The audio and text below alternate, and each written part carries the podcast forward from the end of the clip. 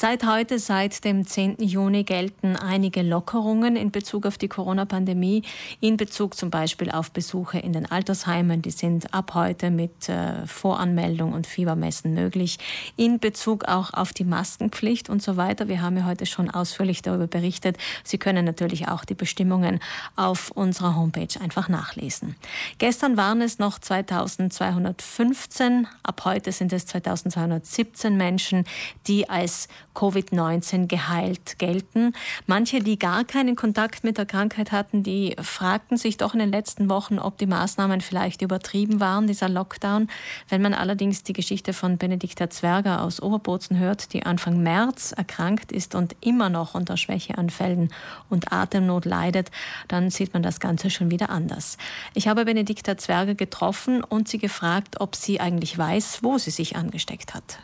Beim Skifahren und nicht einmal direkt beim, während des Skifahrens, sondern im Après-Ski, wo ich einige Freunde dann gesucht habe, weil ich sie nicht mehr gefunden hatte.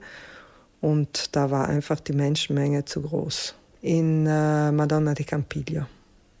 Ja. Es war genau der Samstag noch vor dem Lockdown. Es waren ja schon in Mailand die Schulen geschlossen und, und es waren noch viele im Urlaub aus Mailand oder aus der Lombardei. Und deshalb glaube ich, dass dort sicher auch viele angesteckt wurden. Das heißt, Anfang März haben Sie sich infiziert und dann, wann ist die Krankheit ausgebrochen und wie hat sie sich bei Ihnen gezeigt? Weil äh, was wir mittlerweile von diesem Virus gelernt haben, ist, dass es sehr unterschiedliche Auswirkungen haben kann. Ja, es war Anfang März, eben Samstag war noch, äh, waren noch die Skipisten geöffnet und am Montag wurden sie geschlossen. Am Montag ging es mir noch relativ gut oder habe ich gar nichts gemerkt. Und dann am Dienstagabend, da war es irgendwie so ungewohnt, weil ich bin normalerweise eigentlich nicht krank im Sinne von Grippe oder sonst was. Also es war ein ganz komisches Gefühl. Und dann habe ich mir gedacht, da ich auch eine äh, Mutter habe, die ein Risikopatient sein könnte, habe ich mich selbst in Quarantäne gestellt. Und das war zum Glück gut, weil ich wusste äh, oder habe es erst später erfahren, dass ich positiv war. Aber geäußert oder sagen wir suspekt wurde es dem Arzt erst wegen der Atemnot. Also sonst die anderen mm, Symptome, so wie ein bisschen fiebrig, obwohl ich selten Fieber bekomme. Also ich hatte eigentlich nicht hohes Fieber. Aber die anderen Symptome hätte, hätte man auch mit mit einer Grippe verwechseln können.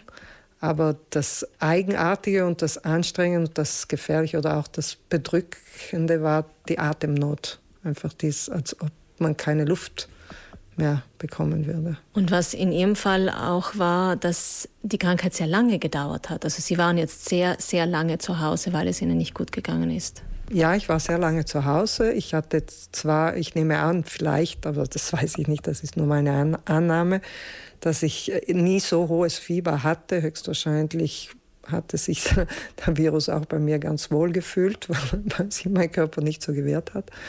Höchstwahrscheinlich. Und das hat dann sehr lange gedauert und nicht nur wegen der Atemnot, sondern es war ja ganz interessant auch mm, zu sehen oder zu merken, dass dann auch andere Teile im Körper angegriffen wurden, wie Augenentzündung, Darmentzündung, ungewöhnliche Regelblutungen, die lange gedauert haben, auch bis zu sechs Wochen. Und dass dann nicht alles zusammen immer stattgefunden hat oder war, sondern immer wieder ein bisschen Halsweh, wieder am nächsten Tag mehr Husten, dann wieder mehr Atemnot, dann wieder mehr Temperatur. Es war ganz äh, eigenartig eigentlich, nicht ein normaler Verlauf. Vielleicht können Sie uns erzählen, wie Sie betreut wurden, wie oft Sie getestet wurden? Also ich wurde betreut, indem zweimal der Hausarzt gekommen ist, logisch mit allen Vorrichtungen, die er haben musste. Ich kam dann ins Krankenhaus, eben. Alle sehr freundlich, alle ruhig und, und gewissenhaft. Es war wirklich sehr gut. Aber dann wurde ich wieder nach Hause geschickt und da war eigentlich die telefonische Betreuung es war ja auch in der Zeit nicht so unbedingt immer alles vorhanden wie Masken und Schutzanzüge. Deshalb haben sie das telefonisch gemacht. Ich konnte jederzeit anrufen, aber sie haben mich auch jeden Tag angerufen, um zu fragen, wie es geht und die Temperatur gefragt und so weiter und so fort. Abstriche habe ich im Ganzen fünf gemacht, von denen drei positiv und dann die letzten zwei negativ. In der Zwischenzeit ist auch ein wenig Zeit vergangen, weil eben in der Zeit auch nicht so viele Abstriche zur Verfügung standen. Wenn Sie jetzt Ihre persönliche Geschichte hernehmen, können Sie Auswirkungen schon abschätzen? Ich weiß von anderen, die sprechen immer, immer wieder von Schwächeanfällen, die sie haben. Es gab diese eine Studie aus Innsbruck, äh, wo es geheißen hat, die Lunge wird dauerhaft geschädigt. Weiß man schon etwas bei Ihnen? Also Wissen glaube ich nicht, aber ich merke selber, dass ich bis jetzt noch Schwierigkeiten habe mit dem Atmen deshalb meide ich oft längere Aufenthalte in der Stadt oder auswärts, weil mit der Maske ist es noch schlimmer. Und es gab wieder einen Schub, wo es mir schlechter ging, wo wieder, ich wieder diese Atemnot hatte. Irgendwie, man sagt ja, man muss Geduld haben, höchstwahrscheinlich wird das dann wieder gut. Aber ich merke schon, dass ich beeinträchtigt bin. Also eben Atmen, Darm und irgendwie ganz äh, nach, nach, ja, sind drei Monate vergangen, bin ich noch nicht ganz fit. Ja.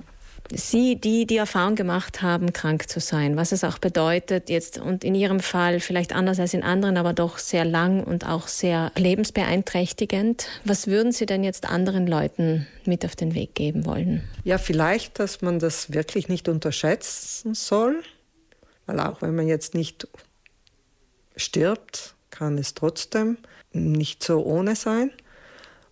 Und dass die Maßnahmen eben mit Mundschutz und, und, und ja nicht gemacht sind, um uns auf die Nerven zu gehen oder uns zu peinigen, sondern es ist ja wirklich, damit man vielleicht was ausmerzen kann, um, damit es halt nicht mehr passiert oder damit äh, das endlich ein Ende hat ich glaube, oft wird es halt so gesehen, als ob, ja, ich werde mir nichts sagen lassen, also ist ja wurscht und das ist ja nicht so schlimm.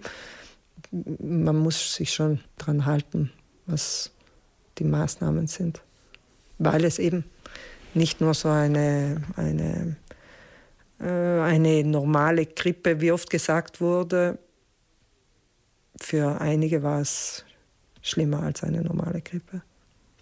Es ist auch gegenüber anderen Leuten respektvoll, dass man die Schutzmaßnahmen ernst nimmt, weil das ist ja nicht nur, damit es mir besser geht, sondern auch, damit ich andere vielleicht nicht anstecke oder wirklich nicht gefährde. Benedikta Zwerger aus Oberbozen spricht ganz offen über diese Erfahrung, die sie mit Covid-19, mit dieser Krankheit gemacht hat.